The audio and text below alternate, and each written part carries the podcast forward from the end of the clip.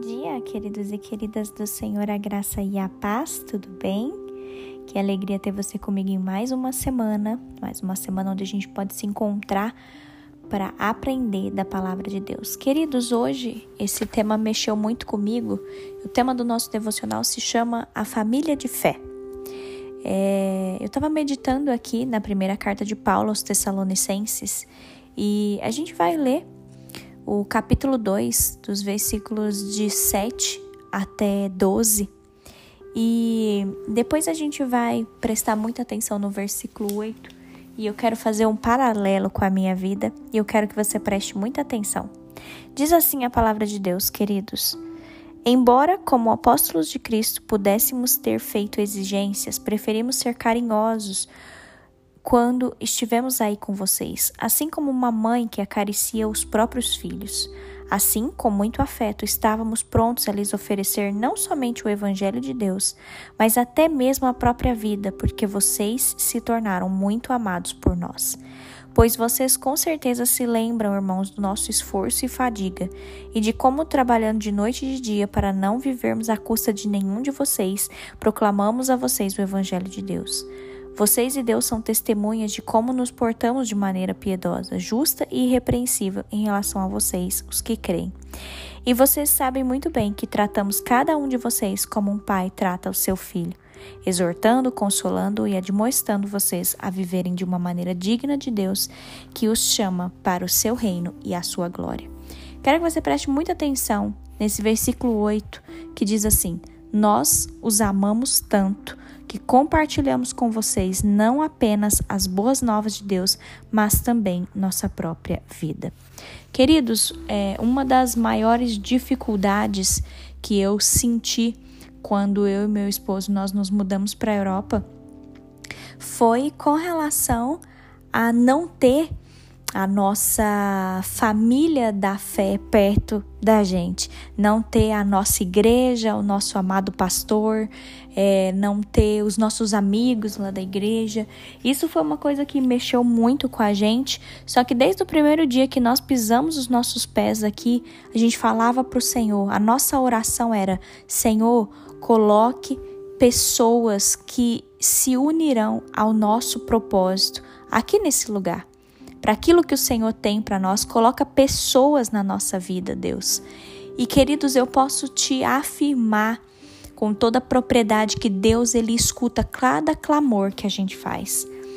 Hoje em dia eu sou grata a Deus depois desses meses morando aqui. Eu sou grata a Deus porque eu não tenho a minha família aqui por perto, eu não tenho a minha família da fé lá da minha cidade, da minha igreja, perto da gente aqui, mas o Senhor nos deu uma nova família de fé. O Senhor nos deu um novo pastor abençoado também. O Senhor nos deu uma nova igreja abençoada. E o Senhor nos presenteou com amigos, com amizades que vieram do coração de Deus.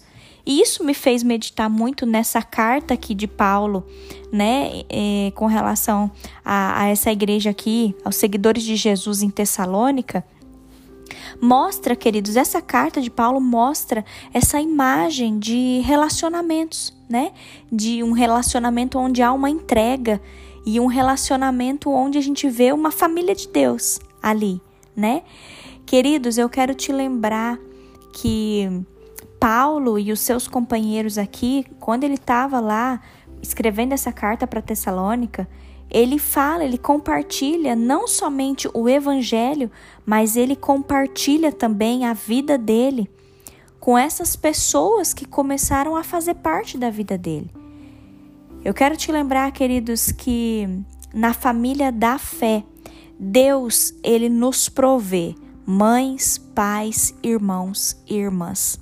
Talvez hoje você também é, está longe do seu pai, de sua mãe, de seus irmãos mas saiba que você pode contar com a sua família da fé.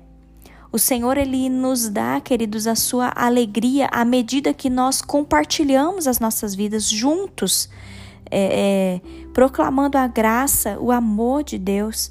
Eu posso falar para vocês que eu e meu esposo nós somos prova viva disso. Nós buscávamos em Deus uma nova família da fé aqui nesse novo lugar e o Senhor nos surpreendeu. Então, nesse dia, queridos, talvez se os seus familiares hoje também estão longe, busque apoio na sua família da fé. Ou talvez hoje você está passando por alguma coisa que a sua família está perto, mas você anda tendo tantos problemas, tanta confusão. Querido, saiba que você não está sozinho, você não está sozinha. Você tem a família da fé. Deus coloca amigos, amigas na nossa vida que são presentes de Deus para nós. Que você possa buscar em Deus para que Ele te una a pessoas que vão aperfeiçoar cada vez mais, unir cada vez mais os propósitos que Deus tem para a sua vida e para a vida daqueles que Ele vai colocar no seu caminho. Em nome de Jesus, queridos, vamos orar por isso. Vamos pedir para que o Senhor coloque essas pessoas certas na nossa vida, que essas pessoas possam nos ajudar na nossa caminhada de fé e que a gente também possa ser bênção na vida de outras pessoas. Amém? Feche os seus olhos, vamos falar com o Senhor. Paizinho, obrigada. Obrigada, meu Deus, porque acima de tudo o Senhor nos ama primeiro. E um dos maiores mandamentos também da tua palavra, Senhor, é para que nós amemos uns aos outros.